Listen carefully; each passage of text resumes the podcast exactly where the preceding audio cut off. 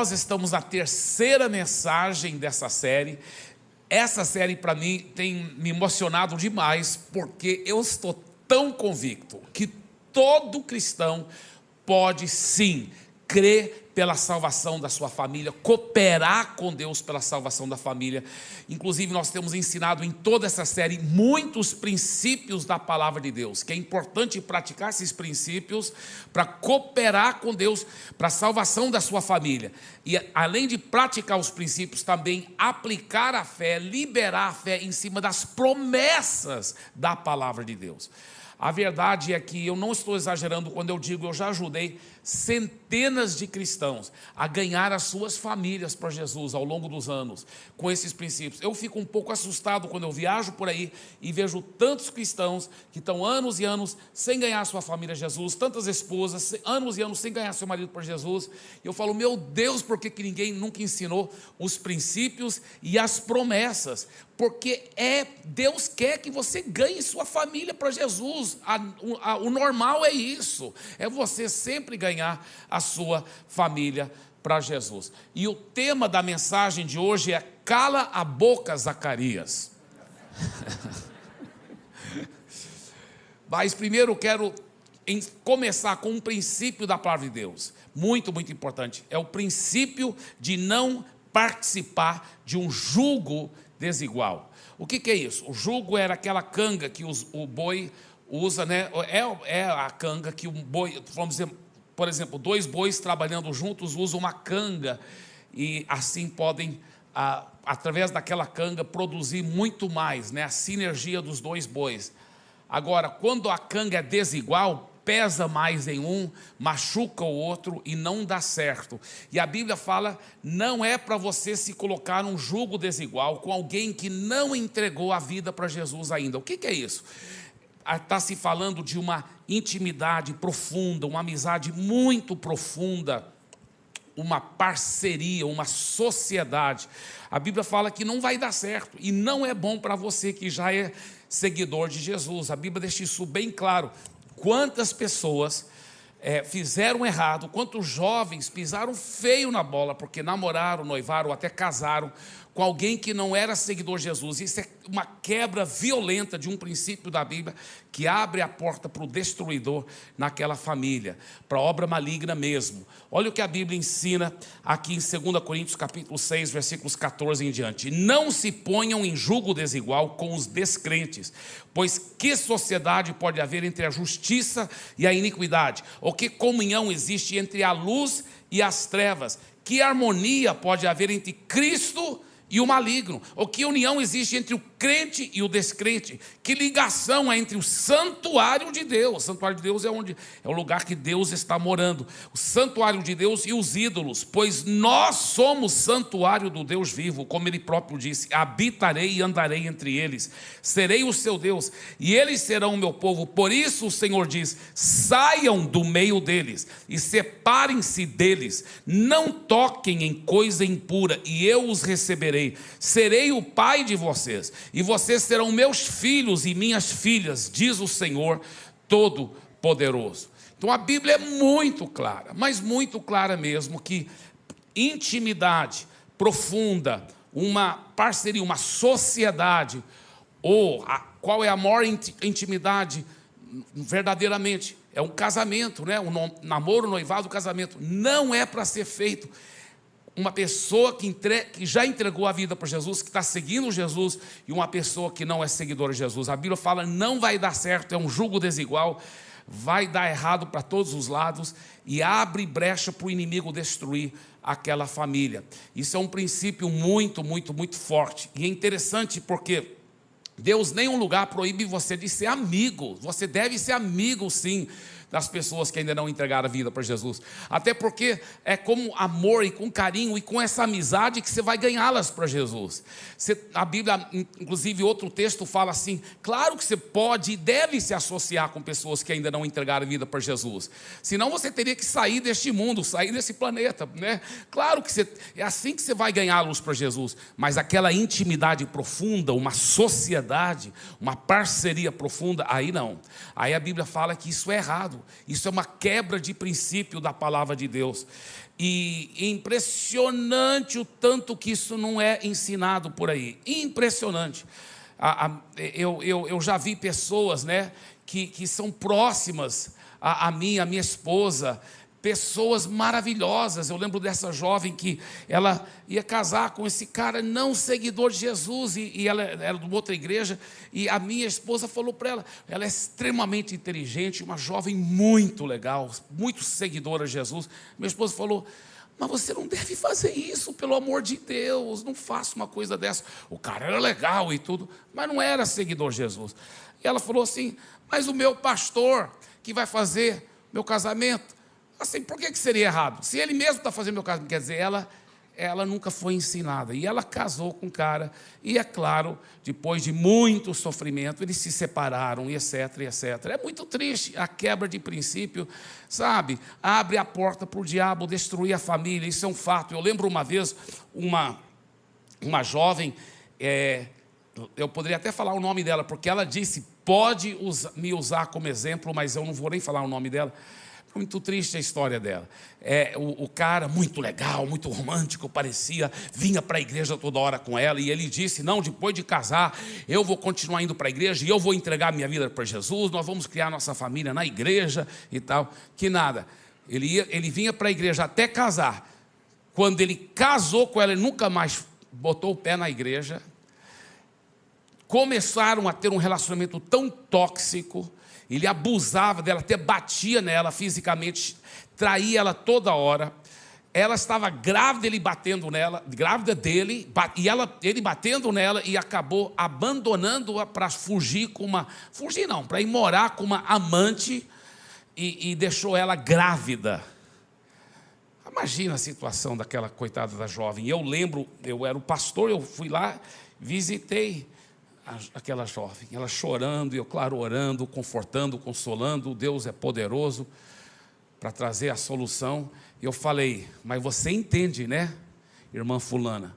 Você quebrou o princípio da palavra. Ela disse, pois é, eu fui enganado. Ele disse que ele ia entregar. Eu falei, mesmo ele prometendo, e mesmo se ele tivesse cumprido, você mesmo assim falhou, você pisou na bola. Você, isso é, tem que arrepender, pedir perdão a Deus para fechar essa porta na sua vida, minha filha. Pede perdão a Deus. Ela, eu, e ela pediu perdão a Deus, ela se arrependeu, porque você tem que fechar a brecha que você abriu para o diabo. E, e, e tem mais. Aí eu falei assim para ela. E agora, se você fosse mandar um conselho para os jovens da igreja, qual seria o seu conselho? Ela disse, pastor, por favor, pode usar meu nome, meu exemplo, e diga para todos os jovens: jamais eles fazerem o que eu fiz, jamais cair nessa, porque é uma canoa furada mesmo, não dá certo. Pastor, fala para eles, mesmo que a pessoa prometa que ela vai entregar a vida para Jesus, não, não, não, para eles não quebrarem esse princípio bíblico, para eles realmente nunca se colocarem num jugo desigual, num jogo desigual. Agora, é interessante porque quantas vezes, às vezes, eu já ouvia conversa assim, né? não estou pensando em ninguém especificamente, mas eu lembro que eu já ouvi pessoas mais ou menos falando assim: eu não sei porque o casamento está desse jeito, eu casei com alguém que já era seguidor de Jesus. Então, tipo assim, em outras palavras, porque eu casei com alguém que era seguidor de Jesus, tinha que dar tudo certo. Não necessariamente, porque você pode casar com alguém que é seguidor de Jesus e mesmo assim casar fora da vontade de Deus. Você tem que ouvir a Deus, porque é, é, só isso não vai garantir automaticamente seu casamento vai ser perfeito só porque duas pessoas são seguidoras de Jesus. Claro que isso é uma das condições, é uma delas. Mas a outra condição é você casar com a pessoa certa, você ouvir a voz de Deus, é você ser íntimo com Deus, você ser dirigido por Deus. Né? Naquela época da, que a Bíblia foi escrita, eram os pais que decidiam, né? Ah, então esse aqui, meu filho vai casar com sua filha, tá, tudo bem. Eles combinavam assim, não é mesmo? E a Bíblia falava para os jovens daquela época: não confia nisso. Dependa de Deus. Ah, eu vou ser obediente aos meus pais, isso é bonito. Eu vou honrar meus pais, isso é super bonito. Aliás, eu nunca vi um casamento dar certo eu que eu lembre, eu nunca vi um casamento dar certo que os pais não estavam concordando e, e insistiram em casar assim mesmo. Por quê? Outra quebra de princípio, abre a porta para o diabo. A Bíblia fala: honra pai e mãe. Eu nunca vi dar certo. Talvez até tenha algum que deu certo aí. Eles arrependeram, pediram perdão de Deus, pediram perdão dos seus pais. Amém. Glória a Deus. Mas é um princípio da Bíblia, meus queridos. É um princípio da palavra de Deus. Aí, veja bem. Escuta bem. Aí Naquela época eles podiam falar: bem, estou honrando meus pais, meus pais que arranjaram esse casamento, e ela é seguidora de Deus, maravilha, vai tudo dar certo. E a Bíblia fala: não. Se você não estiver dependendo de Deus, buscando a Deus, olha que a Bíblia fala em Provérbios 19: ele diz o seguinte: os pais deixam casas e riquezas como herança para os filhos, mas apenas o Senhor pode dar uma esposa prudente. Se você não depender de Deus, para dirigir, no caso daquela época, eram os pais que decidissem, então, mas o jovem daquela época tinha que orar muito para Deus dirigir os pais corretamente, entendeu? Depender de Deus, depender de Deus, sempre é depender de Deus, buscar a Deus, ser íntimo com Deus, ouvir a voz de Deus. Buscar a Deus, leva a sério jovem, não casa com qualquer um, não, é sua vida que você está falando. Meus pais sempre falavam assim para mim: meu filho, é a segunda decisão mais importante da sua vida. A primeira de entregar a vida para Jesus. Segundo é com quem você vai casar, porque poderá fazer tudo de bom na sua vida ou amaldiçoar toda a sua vida. Eu tinha um temor de Deus, não casar com uma pessoa errada. Meu Deus, eu vou te falar, é uma coisa muito séria. Não se brinca com essas coisas, são princípios da palavra de Deus. Agora, tá, pastor, mas eu casei com a pessoa errada, e agora? Agora, meu irmão. Está tarde demais. Voltar atrás. A Bíblia fala que é uma aliança que você fez. É uma aliança, e uma aliança é para sempre. Pastor, e agora? Então sair fora da vontade de Deus, então estou amaldiçoado para sempre? Não. Se você arrepender, pedir perdão a Deus, e agora, um erro não vai justificar outro, agora não vai separar, porque aí é outro erro. Você fez uma aliança, agora você tem que ser fiel. E Deus é tão infinitamente grande que Ele é poderoso para virar o mundo de cabeça para baixo para fazer o seu casamento agora dar certo. Se você arrepender, se você buscar Deus, se você colocar Jesus em primeiro lugar, aí Deus é poderoso para ajeitar tudo e reajeitar tudo e agora vai ser uma bênção o seu casamento. Mas coloque em prática os princípios da palavra e respeite a aliança, porque a Bíblia fala que é pecado divorciar, casar de novo, a não ser que você, a, a, o seu cônjuge te traiu sexualmente. Não é para separar mesmo, é para você ser fiel. Mas Deus é poderoso para poder reverter toda a situação e ainda fazer aquele casamento dentro da, das bênçãos perfeitas dele. Dentro das bênçãos perfeitas dele. Deus é poderoso para fazer isso. Então, isso é muito importante. Né? Eu lembro de uma senhora lá em, em é, é, uma, uma das cidades onde eu pastorei. E ela, ela havia simplesmente quebrado o princípio, quando ela era jovem, quebrou os princípios bíblicos. Aparentemente, o pastor dela nunca ensinou para ela. Ela casou com um jovem que não era seguidor de Jesus. E ela comeu o pão que o diabo amassou, mas sofreu. Sofreu demais. E esse rapaz traía ela direto. Saía com tantas amantes e ela decidiu perdoar e não, ela tinha até direito bíblico de divorciar, casar de novo, mas ela decidiu, eu vou ficar amando e perdoando por amor a Deus, por amor a ele e por amor aos nossos filhos, que eles tinham muitos filhos. E ela manteve a família unida, mas ela sofreu demais, sofreu demais. E ele se tornou um dos homens mais ricos daquela cidade, um cara muito importante, mas só Deus sabia quanto que ela estava sofrendo, sofrendo tanto. E um dia, um pastor amigo meu estava tendo um estudo bíblico com ela.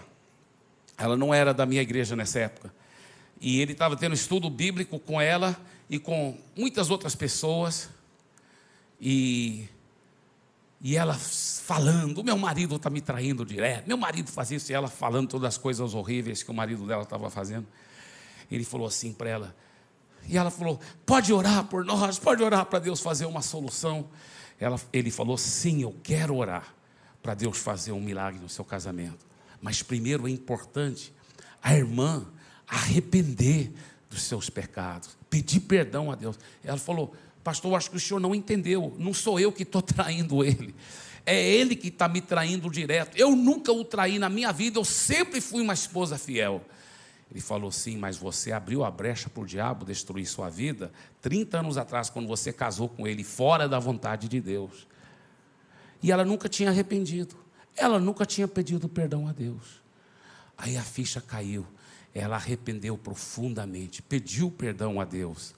Dentro de pouco tempo, eu acho que foi uma questão de semanas, ele estava com uma turma nossa no Rio de Janeiro, na convenção da Donep, e ele entregou a vida para Jesus. Aí a filha dele ligou para mim, né? E ela falou assim: Meu pai está voltando lá para nossa cidade, e se alguém não cuidar dele rápido, eu estou com medo dele desviar de novo. Ele, desviar de novo, não, ele nunca, nunca, nunca tinha desviado porque nunca tinha convertido, mas ela falou, a filha dele, pastor, cuida do meu pai, por favor, porque a filha dele era da nossa igreja. Cuida do meu pai, por favor. Então, logo que ele chegou em Santarém, eu comecei a discipulá-lo, comecei a cuidar. Ele se tornou um homem tão maravilhoso, tão cheio de Deus, tão cheio de Deus. Aí eu via todo domingo ele e a esposa lá congregando. Aí um domingo desse, depois do, da reunião, ela veio falar comigo, pastor, estou gostando tanto, mas você sabe que eu esperei 30 anos e agora ele vai para a minha igreja onde eu congrego. Eu falei, você tem toda razão, minha irmã. Está mais do que abençoado. O seu marido, né? Muitas vezes a esposa que acompanha o marido, mas a irmã pagou um preço, né? 30 anos.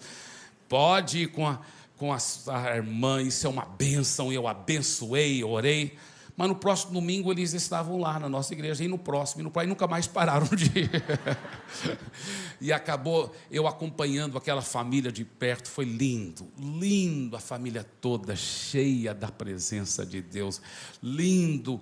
Mesmo que ela sofreu 30 anos depois que ela arrependeu, olha como ficou tão bonito, tão lindo, tão lindo, tão lindo, tão lindo.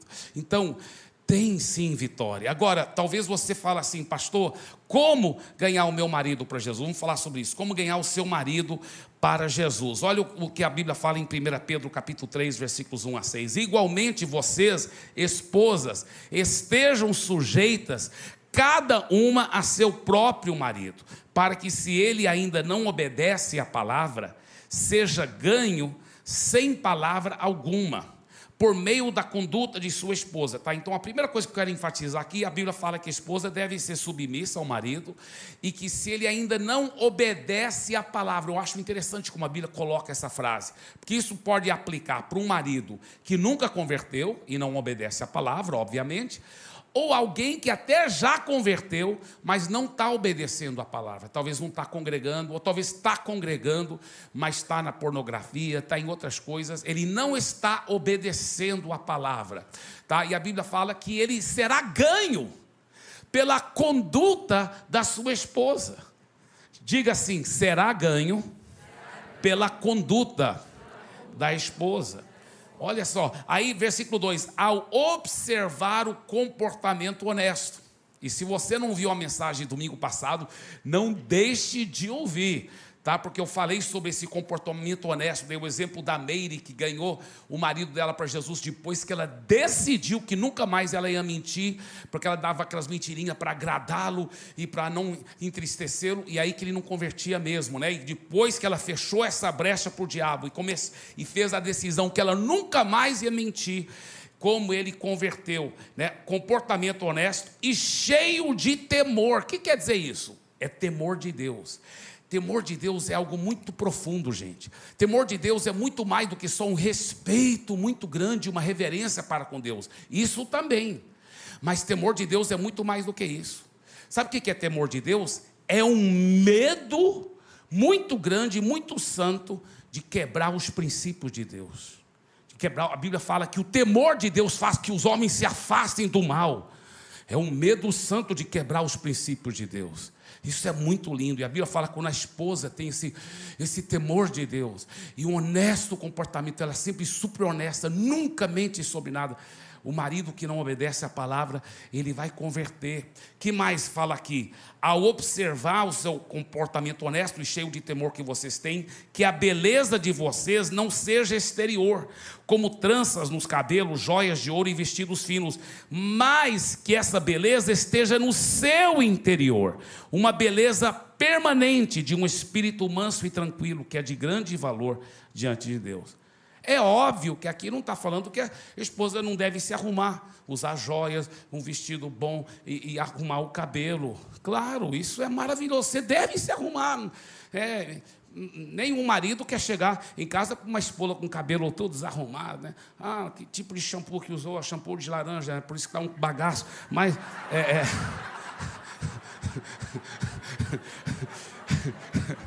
Nem, nem, o marido quer chegar, chegar em casa com a esposa com o cabelo tudo desarrumado, tudo cebosa, com camisa de político.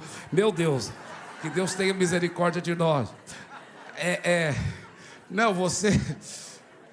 Todo marido quer chegar é, em casa com uma esposa que está cheirosa, tudo preparadinha, tudo bonitinha, esperando ele, né? Como alguém disse, não é o caso de ninguém aqui, viu, irmãos? Mas não é errado usar, tá, sabe, uma maquiagem e tudo, não é errado. E como alguém disse, olha, não é o caso de ninguém aqui, mas qualquer casa feia fica mais bonita se dá uma pintada nela. Então. Aí... mas eu já disse que não é o caso de ninguém aqui. É... Mas,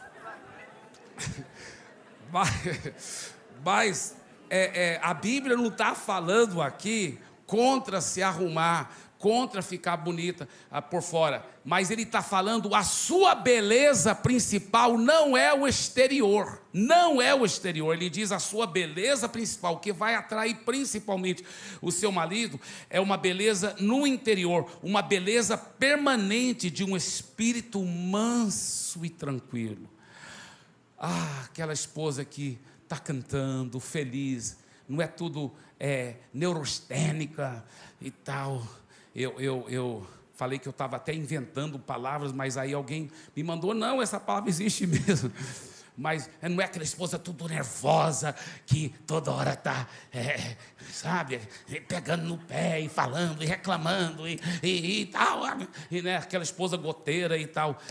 Não é, em nome de Jesus. Ele fala que a esposa que vai ganhar um marido para Jesus, que vai ajudar o marido a obedecer a palavra, aquela que tem uma beleza interior, um espírito manso e tranquilo, cheio de amor, cheio de alegria, cheia de fé. Ela descansa no Senhor, ela cheia de alegria, cantando, né, sempre com atitude tão boa. A Bíblia fala, foi Olha versículo 5: Pois foi assim também que no passado costumavam se enfeitar as santas mulheres que esperavam em Deus, estando cada qual sujeita a seu próprio marido. Foi o que fez Sara, que obedeceu a Abraão, chamando-o de Senhor, da qual vocês se tornaram filhas. Olha, ele fala assim que a Sara respeitava tanto o marido dela.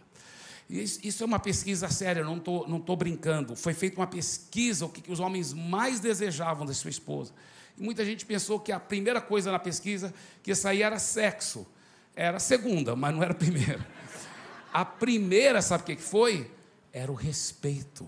O respeito. O que o homem mais quer da sua esposa é que ela o respeite ela que o respeite. E isso realmente é impressionante. A Bíblia fala que Sara respeitava tanto o Abraão. E que isso é um dos segredos para você conquistar seu marido para Jesus, conquistar o seu marido para obedecer à palavra de Deus, é demonstrar aquele respeito tão maravilhoso. Aí ele fala assim: chamando de Senhor, da qual vocês se tornam filhas, praticando o bem e não temendo perturbação alguma. Eu amo essa última frase, não temendo perturbação alguma. Isso mostra mais uma vez esse princípio de fé um espírito manso e tranquilo que confia em Deus, que não que fica toda hora com medo de tudo, mas que não fica com medo de nada, não teme perturbação alguma. Aquela mulher cheia de fé, cheia de amor, confiança em Deus, não tem marido que aguente, é maravilhoso demais isso. E a Bíblia fala como ela é submissa. A, a Sara chamava Abraão de Senhor. Olha, deixa eu falar uma coisa, esposa. Isso aqui é, um, é, é uma dica muito, muito forte. O jeito que Deus fez o homem foi para ser líder. A Bíblia fala que o homem é o cabeça do lar. A Bíblia que fala isso. Então, quando você, você entende isso e opera através disso, é uma coisa muito bonita. Por exemplo, quantas esposas acabam não ganhando seu marido por Jesus por causa do jeito que ela trata? Ela fala assim: Não, amor, acho que a gente tem que fazer tal. A gente, ela nem fala, ah, eu acho, às vezes ela fala, nós temos que fazer tal coisa, tem que fazer isso, tem que fazer aquilo. Ela passa a impressão como se ela que mandasse. E aquilo fere o homem. E aí ele pode até não falar nada, mas por dentro ele está ficando ferido. Eu vou te falar uma dica. Você quer conquistar seu marido? Isso funciona toda vez. Toda vez. Se você fala assim, amor, que, que você acha? É, é, claro, o que você achar, eu concordo 100%, né? Mas é, o que, que você acha que talvez a gente faça tal coisa? Nossa, se você fizer assim, eu estou lhe dizendo, o marido toda vez vai fazer tudo o que você quiser. Tudo, tudo. É um fato, pergunta para qualquer homem, eles, eles sabem que o que eu estou falando é verdade. Quando a esposa fala desse jeito, derrete o coração do marido, porque ela está dizendo: Você é meu líder, eu te respeito. Pronto, Pronto, você conquistou ele. Ele faz tudo o que você quiser. Tudo, tudo. Não é mesmo, Exucia? Aleluia. Glória a Deus. É verdade. É verdade. É, é uma coisa impressionante como funciona. Agora, deixa eu voltar para o primeiro versículo, que tem mais uma coisa que quero mostrar nesse, nesse texto, tá? 1 Pedro 3, primeiro versículo. Igualmente vocês, esposas, estejam sujeitas, cada uma a seu próprio marido para que, se ele ainda não obedece à palavra, seja ganho sem palavra alguma. A Bíblia fala que você vai ganhar seu marido sem usar uma palavra. Só que muitas leram isso errado, leram sem palavra alguma, acharam que é um C em vez de um S, com 100 palavras. e não é um C, é um S, irmãs tá? Porque tem mulheres que ficam falando para o marido e não vai funcionar, não funciona, não funciona. Não é assim que você ganha mesmo, seu Ele está obedecendo, a Deus obedecendo a palavra. Até um crente maravilhoso, mas ele não obedece a palavra, ele seja ganho sem você usar palavra alguma sem usar palavra alguma. Isso é um princípio muito forte. Quando você fica calada, confia em Deus e coloca esses outros princípios em prática, é tiro e certo, ele vai converter. E se ele já converteu e está desobedecendo a palavra, ele começa a obedecer a palavra. Ele começa a obedecer a palavra. É impressionante. Eu, eu ouvi falar de um pastor, ele sabia que, a, que aquela ovelha ela, ela falava demais e tudo, pé toda hora pegava no pé do marido, e por isso que o marido não convertia. E ela, pastor, tem que orar para o meu marido para ele converter. Ele falou, irmã, vou fazer o seguinte: está vendo esse litro de água aqui? Eu vou orar sobre esse litro de água. A irmã vai levar para sua casa, deixa na geladeira. Aí toda vez que a irmã vê seu marido chegando, que o carro está chegando, a irmã vai correndo para a geladeira, enche sua boca com essa água, essa água abençoada. Aí a irmã não pode engolir. Por meia hora. A irmã vai abraçar seu marido e tudo, mas não pode engolir água. Tem que ficar com a boca cheia d'água. Irmãos, não é que em pouco tempo o marido converteu? Que ela parou de falar. que água abençoada. Na sua saída você poderá pegar um litro. Estou brincando.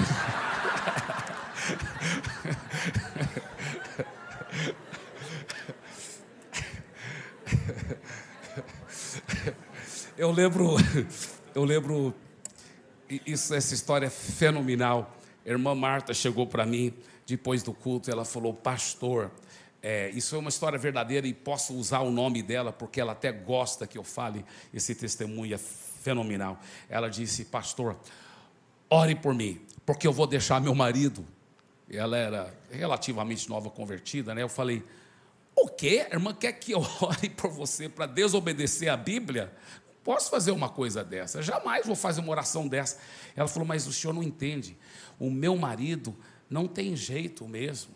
E ele, ele, ele é uma pessoa boa, até trabalha bem, tra trabalhador, ganha bem, mas ele gasta demais na bebida e no jogo.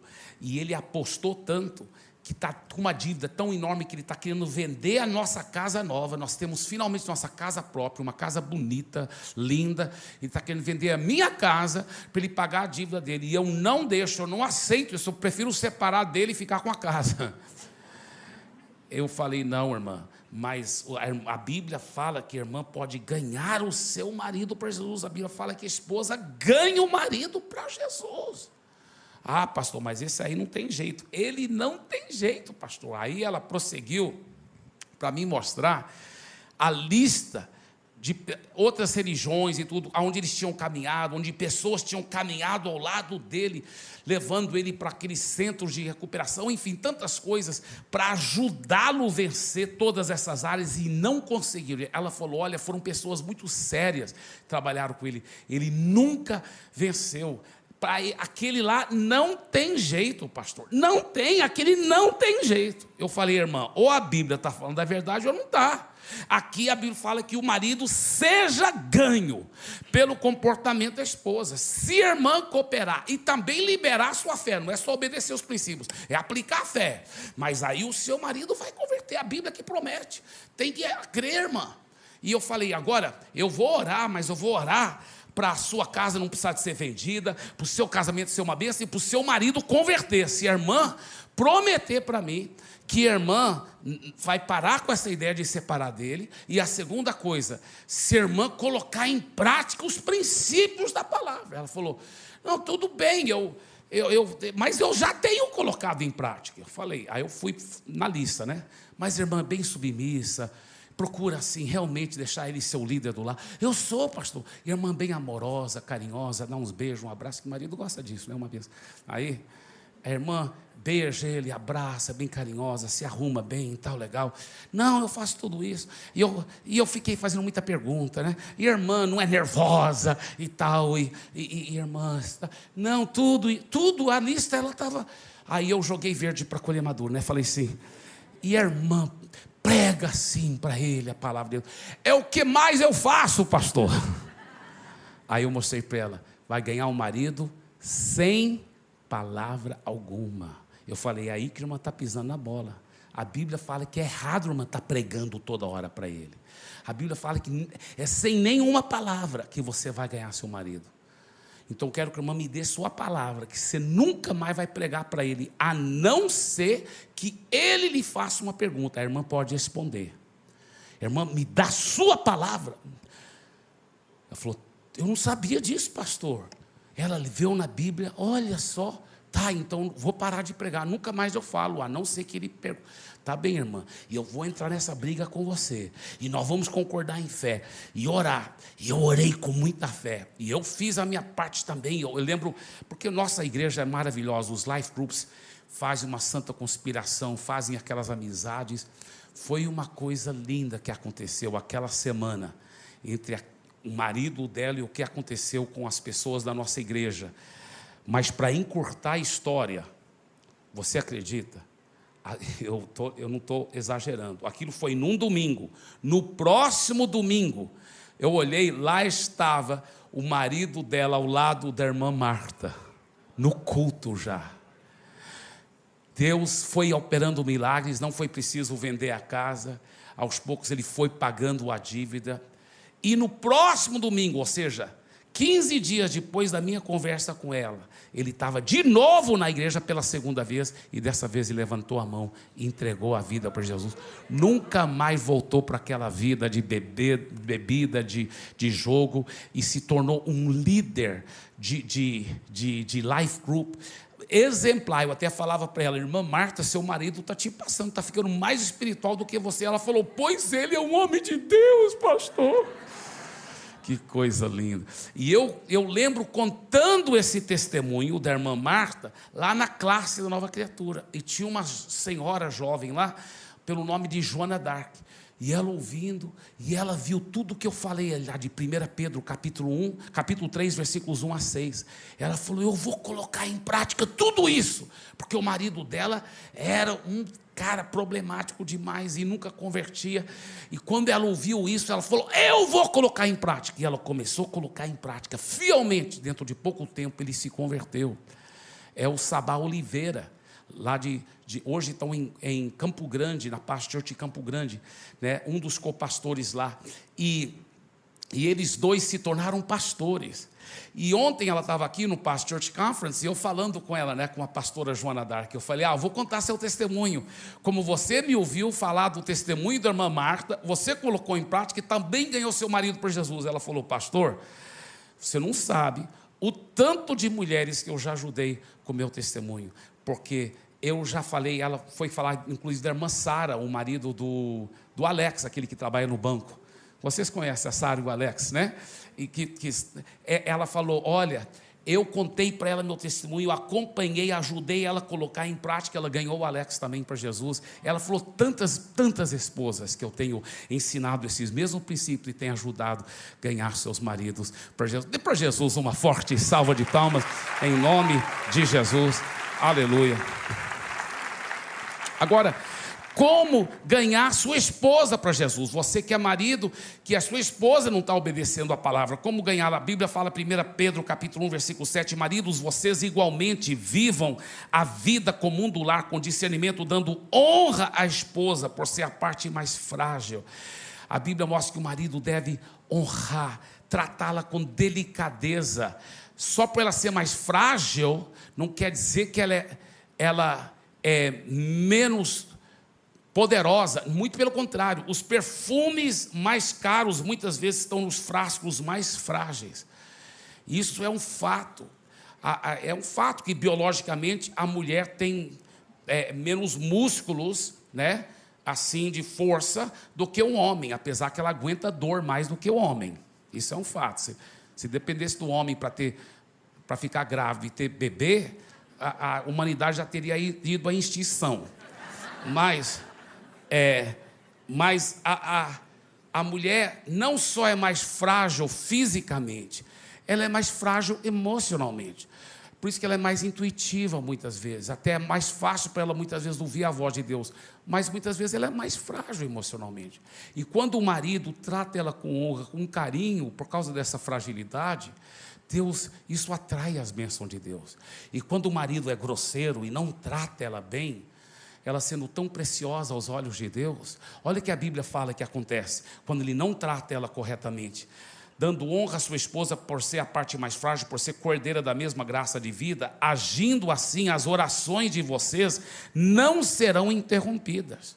Tem muito marido que não sabe por que Deus não abençoa a vida dele. Por que, que parece que os céus são de bronze e Deus não ouve a, a oração? Por que, que ele planta e não cresce nada? Porque parece que a terra é de ferro, no sentido da frutificação, ele não produz, não tem sucesso em muitas áreas da vida dele.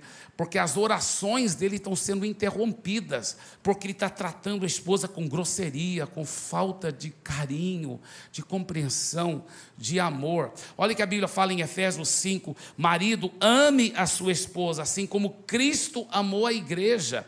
A Bíblia fala que é para a esposa ser submissa ao marido, como a igreja é para com Cristo, mas a igreja falha toda hora. Mas Cristo nunca falha, e a Bíblia fala que é para o marido amar a esposa como Cristo ama a igreja. Meu Deus, ele está falando. Olha só aqui o que fala assim. Olha só, como Cristo amou a igreja e deu a sua vida por ela, né? Igual aquele marido está falando assim para sua esposa: Oh, meu amor, te amo tanto, eu estou pronto para dar minha vida por você. Ela falou: Não precisa dar a sua vida por mim, não, só me ajuda a lavar a louça. Mas a realidade é que muitas vezes o discurso é bonito, mas inundado do seu tempo, do seu carinho, né? do, do, do e, e, e, realmente cuida da esposa, ama a esposa. Aí a Bíblia mostra o exemplo de como Cristo amou a igreja e deu a sua vida por ela. E diz assim: Ele fez isso para dedicar a igreja a Deus, lavando-a com água e purificando-a com a sua palavra, e fez isso para também poder trazer para perto de si a igreja com toda a sua beleza, pura e perfeita, sem manchas ou rugas ou qualquer outro defeito. Olha o que a Bíblia fala. A Bíblia fala que Jesus, olha como ele ama a igreja. Ele ama a igreja por, por dar tanto carinho e amor e por transformar a igreja fazer com que a igreja seja uma noiva sem ruga, sem mancha, como? Através das suas palavras, através das palavras de Jesus, ele vai transformando a igreja e fazendo a igreja do jeito que ele quer que ela seja. E a Bíblia fala: marido, é para você amar sua esposa desse mesmo jeito, para você tirar muito tempo com ela, com muitas palavras, e você vai transformando a sua esposa para ela ser do jeito que você quer, sem mancha, sem ruga, do, da, sem deficiência para você, do jeito que você quer. é, é você que é responsável para fazê-la desse jeito, a Bíblia fala, viu, marido? Você que é o discipulador principal da sua esposa, depois do Espírito Santo é você.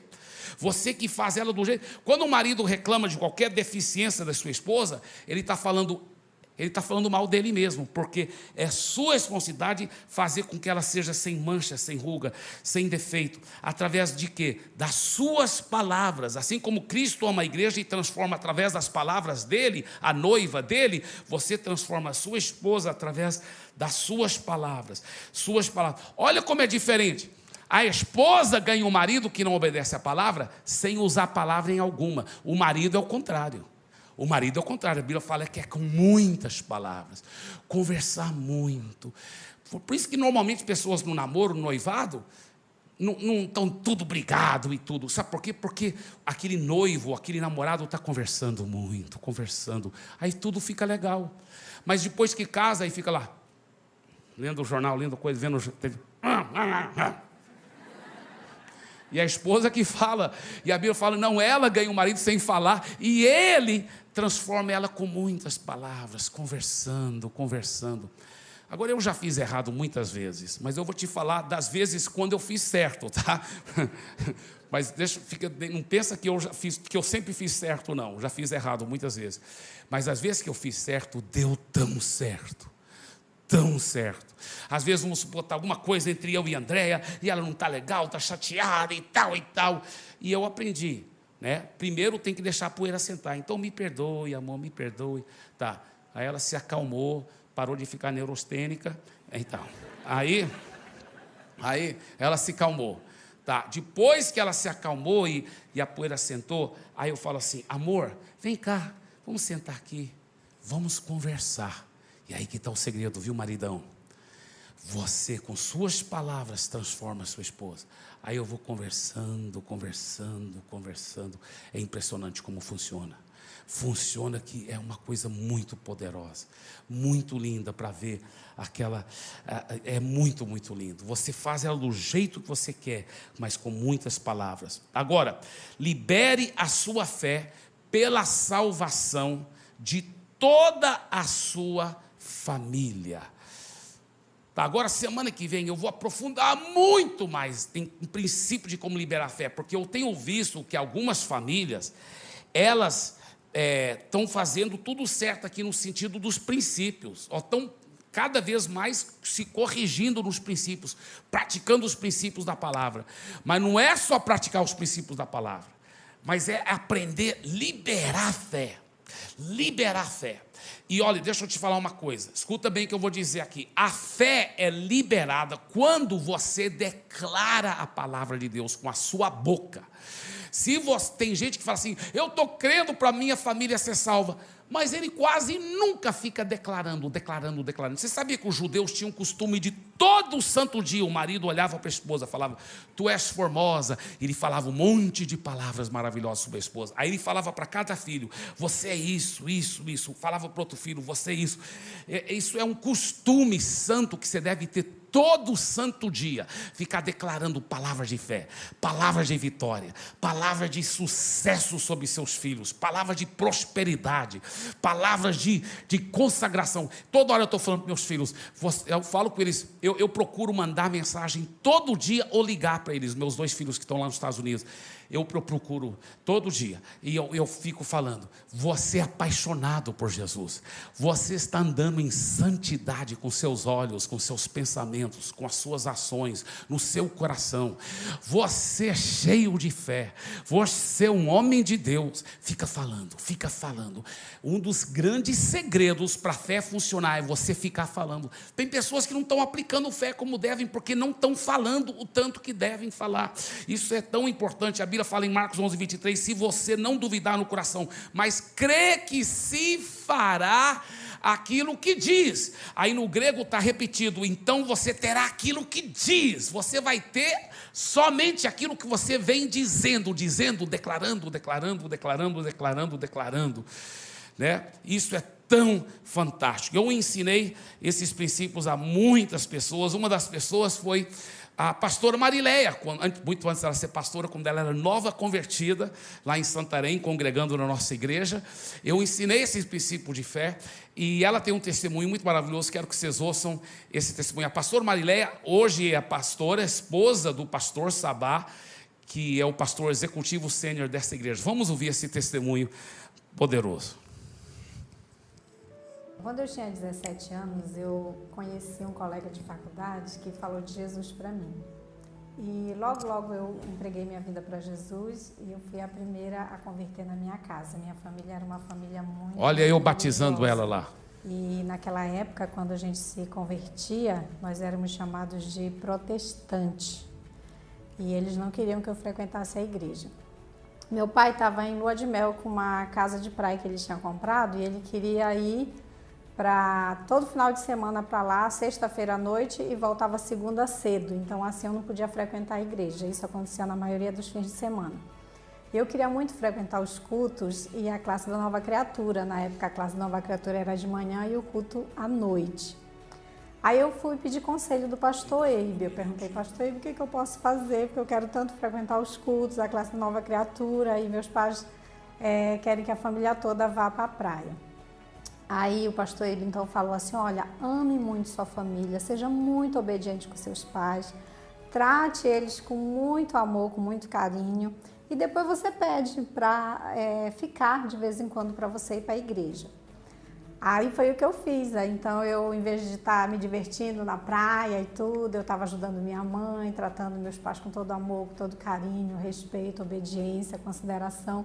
E depois de um tempo eu pedi, eu falei, pai, eu não queria mais vir à praia, porque eu queria tanto frequentar um curso na igreja, eu queria frequentar a igreja. Aí o meu pai, para minha surpresa, ele resolveu então ir na sexta-feira à noite e voltava no domingo de manhã bem cedo da praia, só para eu frequentar a classe Nova Criatura e o culto à noite. Aí eu comecei então a frequentar a classe da Nova Criatura e lá eu aprendi sobre o amor, a marca do seguidor de Jesus. E aprendi também a ganhar a minha família para Jesus. E aí comecei então a dar um bom testemunho, orar muito por minha família, orar diariamente no meu tempo com Deus, eu orava pela salvação da minha família. E o pastor Ebe ensinou muito sobre tomando posse né, daquela promessa da palavra de Deus que diz: crê no Senhor Jesus e será salvo tu e a tua casa. E eu declarava isso todos os dias. Falava: Senhor, o Senhor me salvou, o Senhor vai salvar minha casa também, a minha família. E ficava orando por eles, por salvação, libertação. Enfim, depois de um tempo, né, de um por um, toda a minha família foi convertendo. Eu fui também com muito amor falando de Jesus para minha mãe, depois já eu e minha mãe para orar, né, pelos outros e oramos então por todo o restante da minha família. Toda a minha família direta, pai, mãe e irmãos se converteram todos. E mais um tempo, tios, tias, avó, primos, né, foram se, se convertendo também, alguns amigos. E para resumir a história, né, três dos meus irmãos, nós somos cinco filhos, três são pastores, e muitos da minha família estão envolvidos em ganhando pessoas para Jesus. Uau, uau, uau! Que lindo, né? Que lindo, lindo, lindo, lindo, lindo, lindo, lindo. Que lindo. Então, diga assim: a fé é liberada pela minha boca. Sabe, queridos, isso é um grande princípio. Olha como a fé funciona. A fé funciona pela sua boca. Você lembra aquela mulher que estava com hemorragia 12 anos sofrendo? E no grego, em um dos evangelhos, realmente está escrito literalmente que ela vinha falando, falando, falando, falando. Se eu apenas tocar na veste dele, eu serei curada. Tem algumas traduções fala pensando, mas não, ela estava falando, ela estava falando, ela vinha falando, falando, falando. E, e, isso era a fé daquela mulher que estava falando. Você fala, como que você sabe? Porque olha, logo que ela tocou, a virtude saiu de Jesus e ela ficou curada. E foi o próprio Jesus que disse: a tua fé, mulher, que te curou. Então foi a fé dela que estava falando, declarando. Porque aqui está o segredo, gente. No mundo espiritual, desde que você entregou a vida para Jesus, você já tem todas as bênçãos. No mundo espiritual, você já está curado pela chaga de Jesus. Você já tem a vitória sobre todos os pecados. No mundo espiritual, sua família toda já está salva. Crer no Senhor Jesus já está salvo, você e sua casa. No mundo espiritual. Mas para isso materializar, no mundo natural é pela fé. E a fé funciona pela boca. Olha a mulher que estava encurvada, diz a Bíblia lá em Lucas capítulo 13, uma mulher que estava encurvada por 18 anos. Agora imagina, 18 anos você não poder se endireitar. 18 anos. Jesus chega para ela, porque ele já sabia do, da realidade do mundo espiritual, o que, que ele disse para ela? Ele disse: mulher, você já está livre do seu mal, você já está curada. Olha só, ela poderia ter falado: mentira, não estou não. Igual aquele meme, não estou não. Mas não, ela, porque Jesus estava liberando a fé. Olha só, a fé é a realidade espiritual. Que, que, que, que quando ele liberou, Jesus não estava mentindo quando ele falou, você já está livre, ele estava declarando o mundo espiritual. Ao declarar, a fé funcionou.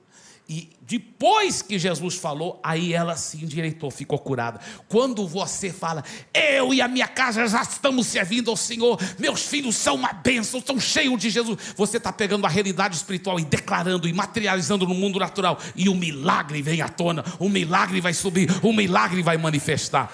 Você crê isso em nome de Jesus? Amém. Amém. Amém.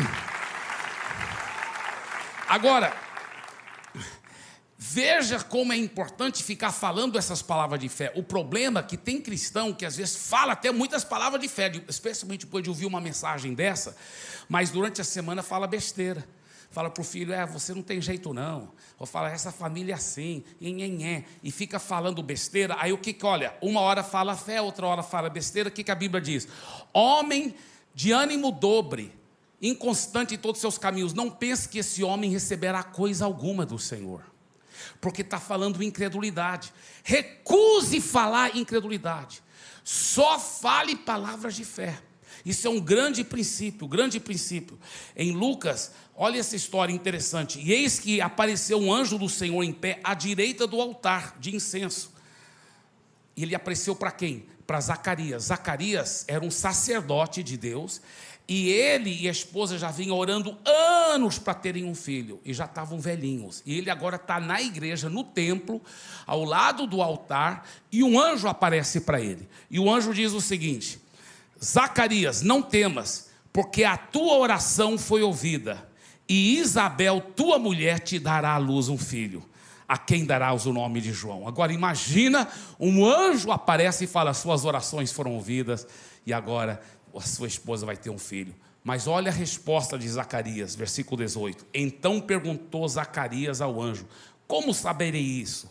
Pois eu sou velho e minha mulher avançada em dias.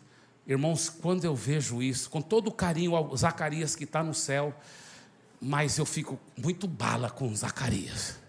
Pô, cara, um anjo aparece para você, diz que suas orações foram ouvidas, e você ainda duvida, cara. Me dá vontade de esganar um incrédulo desse. E olha o que o anjo responde para ele. O anjo fala assim: olha só o que o anjo disse. Eu sou Gabriel, que assisto diante de Deus, e fui enviado para falar-te e trazer-te essas boas novas.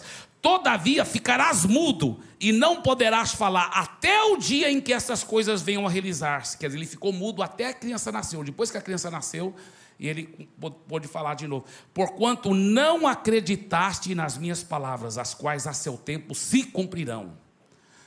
Eu sempre lia isso e eu pensava assim que o anjo estava dando um castigo para Zacarias. Ó, seu incrédulo, só para te castigar aí, você vai ficar mudo.